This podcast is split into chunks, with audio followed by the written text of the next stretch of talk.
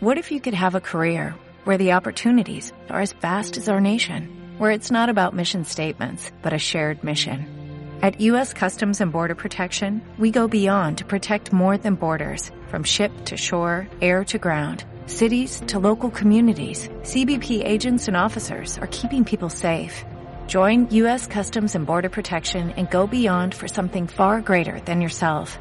Learn more at cbp.gov/careers. El análisis del día con visión global.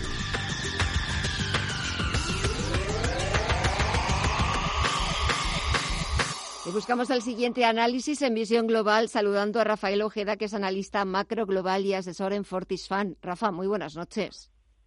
Hola, buenas noches. Bueno, ¿cómo estás viendo los mercados? ¿Cómo estás viendo Estados Unidos? Una semana algo más corta de lo habitual.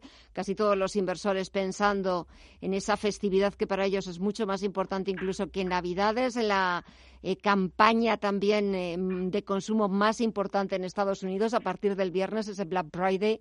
Y mientras eh, es verdad que toda la atención también está puesta, vuelve a estar puesta en el mercado de bonos, donde se está yendo parte del dinero que está escapando de la tecnología, ¿no?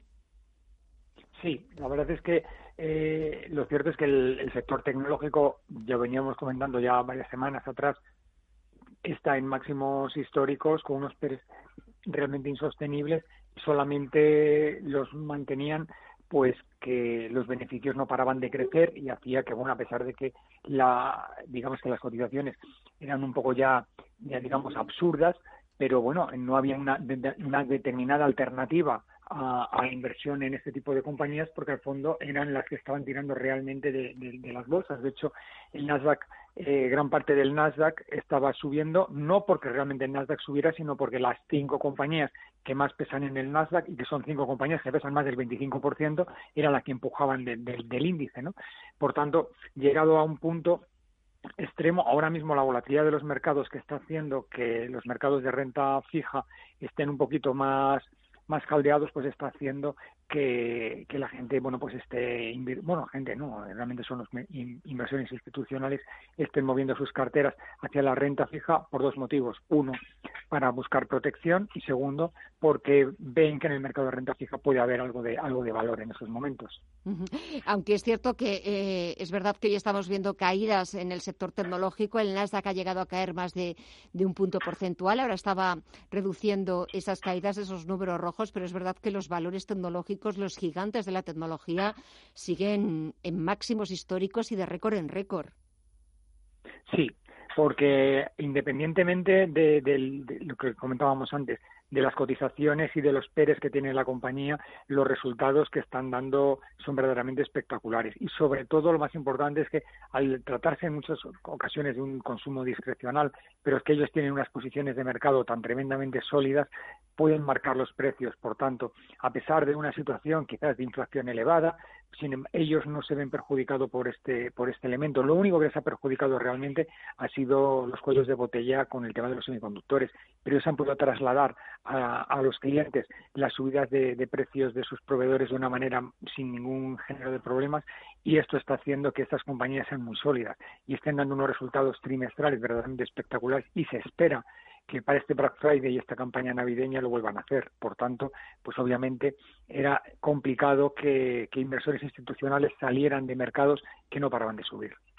Y aquí en las bolsas europeas, a ver, ¿qué te parecen? ¿Qué opinión te merecen?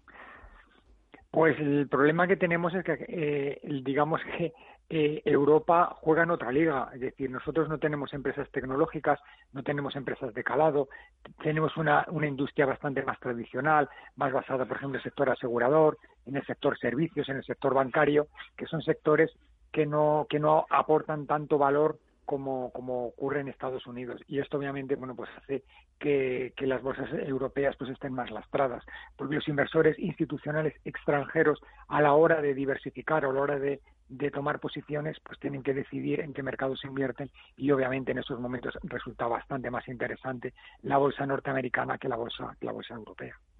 Para 2022, venga, para empezar a posicionarnos eh, por todo lo alto y a lo grande para comenzar el nuevo año, ¿qué sectores eh, habría que empezar a tener en consideración?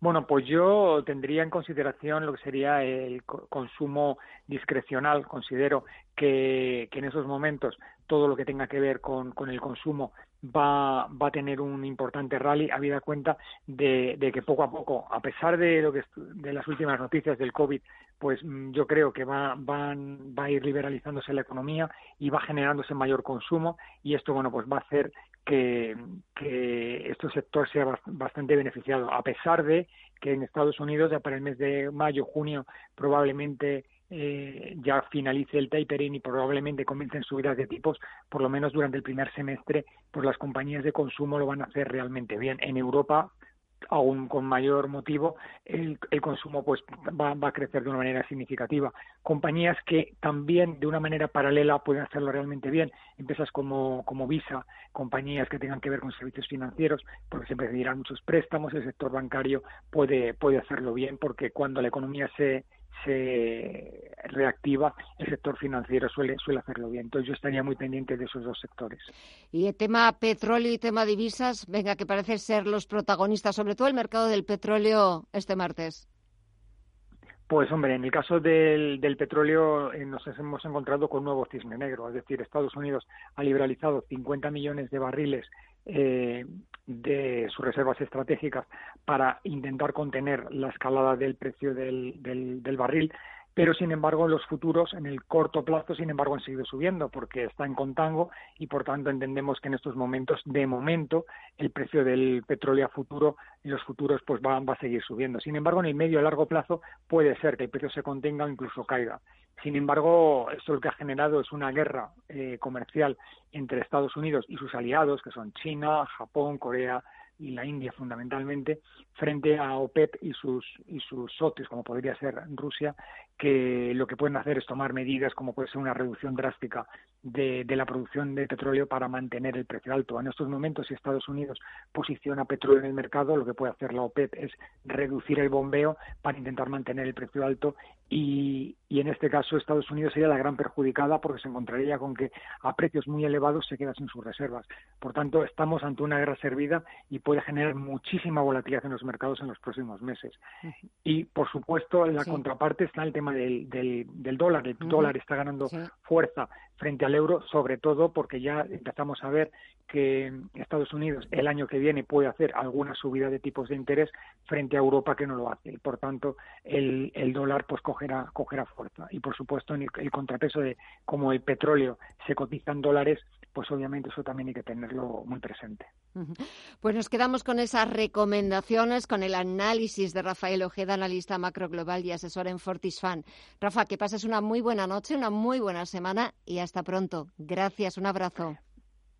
Muy bien, buenas noches, muchísimas gracias por todo. Adiós.